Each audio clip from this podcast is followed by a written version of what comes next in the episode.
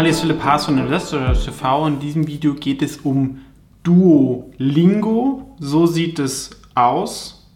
Ähm, hat vielleicht der eine oder andere schon mal benutzt. Ja, das ist die führende App, um Sprachen zu lernen. Ich habe es früher mal ausprobiert und habe es auch mal wieder runtergeladen, um mein Spanisch zu verbessern. Und ist wirklich sehr, sehr spielerisch. Davor hatte ich zum Beispiel mal Bubble, habe damit viel ähm, Spanisch ähm, gelernt. Allerdings, das kostet immer dann Geld und irgendwann, ja, wenn man es dann nicht monatlich nutzt, lässt man es auch wieder sein. Und der Vorteil von Duolingo ist, es ist umsonst, aber man kann halt dann noch ähm, Zusatzfunktionen dazu kaufen im Abo-Modell, um ein paar Sachen dazu zu machen. Und das natürlich, sag ich mal, der ähm, Zugang ist da einfacher. So sieht es irgendwie aus. Ja? Ähm, und es gibt es als App vor allem. Man kann es dann täglich irgendwie üben. Bubble war auch nie so super als App und war vor allem so zum Vokabeln lernen.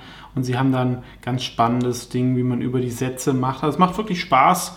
Also vielleicht auch, wenn den einen oder anderen die Aktie nicht interessant ist, wer eine Sprache lernen möchte, ähm, ist es umsonst und ähm, ja, funktioniert auch ganz gut. Also eine Umsatzquelle ist es Premium ähm, Duolingo oder Duolingo Plus. Was sehr, sehr stark wächst, ist auch Duolingo Englisch-Test. Der eine oder andere kennt vielleicht noch Töffel, weil noch zu meiner Uni-Zeit ähm, ist es irgendwie echt ein bisschen old äh, school. Man muss dann irgendwie im Voraus einen riesen Termin machen, dann zu irgendeinem so Center hingehen und ähm, das hier ist deutlich günstiger und wird von Unis inzwischen auch akzeptiert, wie, auch wegen Corona. Ähm, aber es wurde so ähm, ähm weitergemacht und 50 Dollar, da ist sicherlich auch noch ein Pricing was. Dann haben sie noch Werbung als Umsatzeinnahme ähm, und noch so virtuelle Güter. Ja. Und die Vision der Firma ist, langfristig nicht nur Sprachen zu machen, sondern auch ähm, Mathematik oder so Sachen. und die App, wie gesagt, hat super gute Bewertung, so sieht es ähm, aus. Und das ist halt schon ähm, stark, ja, wenn man vom Produkt her hingeht. Und auch der Gründer gefällt mir sehr, sehr gut. Da kann man zum Beispiel die Shareholder Letter ähm, durchlesen. Also er will das den Rest seines Lebens machen und Bildung revolutionieren. Mit sowas kann ich mich identifizieren. Ich mag ja auch den Rest meines Lebens zum Thema Geldanlage äh, machen und es vereinfachen möglichst gut.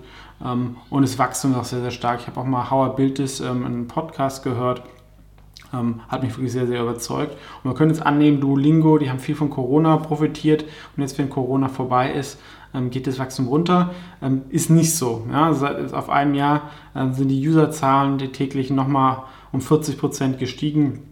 Äh, die Zahlen nutzen noch mal mehr. Ich denke, es hat auch mit dazu zu tun, denn viele sind in die Reisen gegangen, ja, Spanisch, Französisch, Englisch, da braucht man Sprachen und man hat es halt mobil immer dabei. Ja, das ist nicht was, was man jetzt irgendwie, irgendwie zu Hause lernt, wie irgendwie ein Masterkurs oder irgendwie sowas, sondern was, was man halt auch im normalen Leben beim Pendeln oder so dabei hat und es geht halt wirklich so ins Spielischere rein.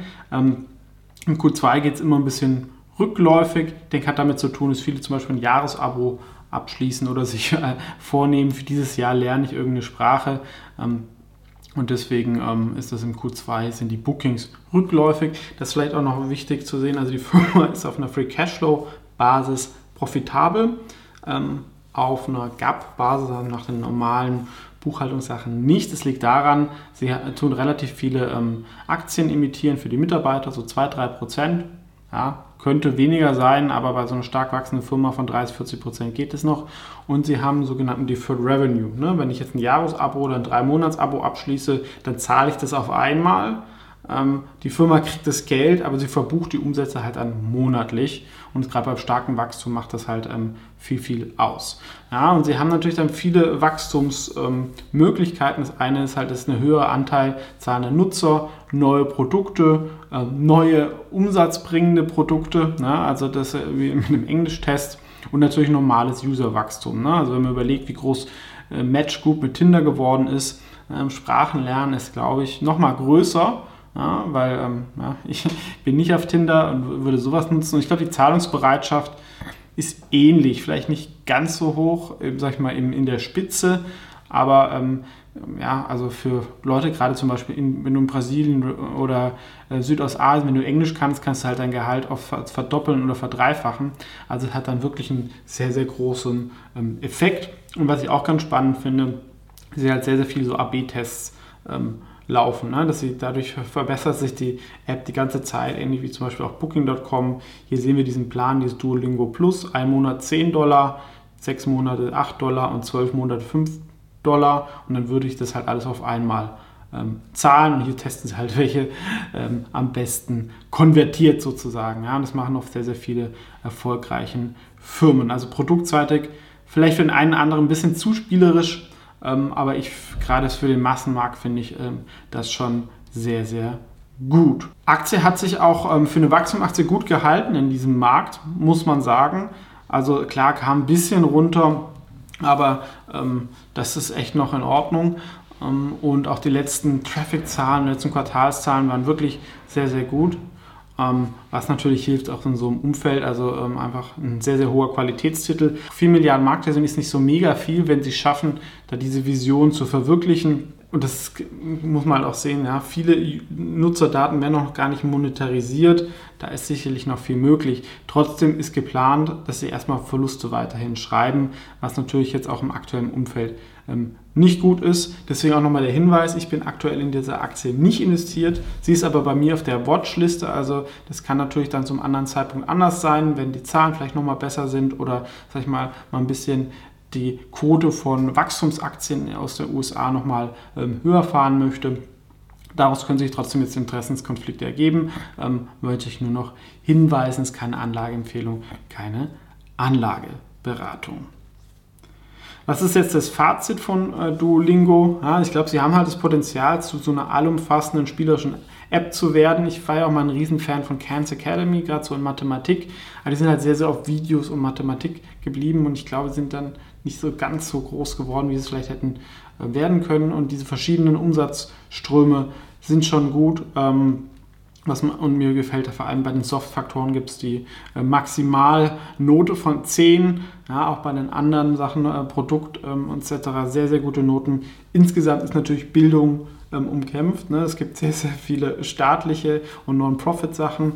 Ähm, und gerade auch, sie sind auch in China aktiv, da wurde die App mal rausgenommen, jetzt ist sie wieder aktiv. Das wäre natürlich auch ein Game Changer, ähm, wenn sie da sehr erfolgreich sind zum Englisch lernen. Das ist aktuell 1-2 Prozent.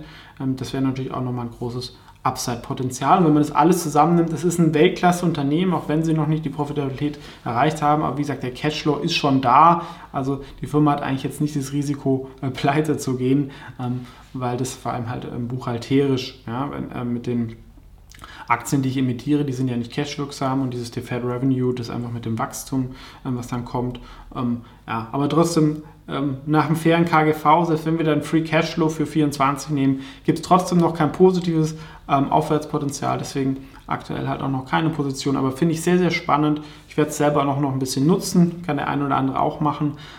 Und sag ich mal, wenn die Zeichen mal wieder auf mehr Wachstumsaktien sind, dann ist, glaube ich, so eine Aktie auch etwas, womit man mit einer kleinen Beobachtungsposition dann dabei sein kann. Was ist eure Meinung dazu? Ähm, gerne kommentieren, ansonsten vielen Dank fürs Zuschauen und bis zum nächsten Mal.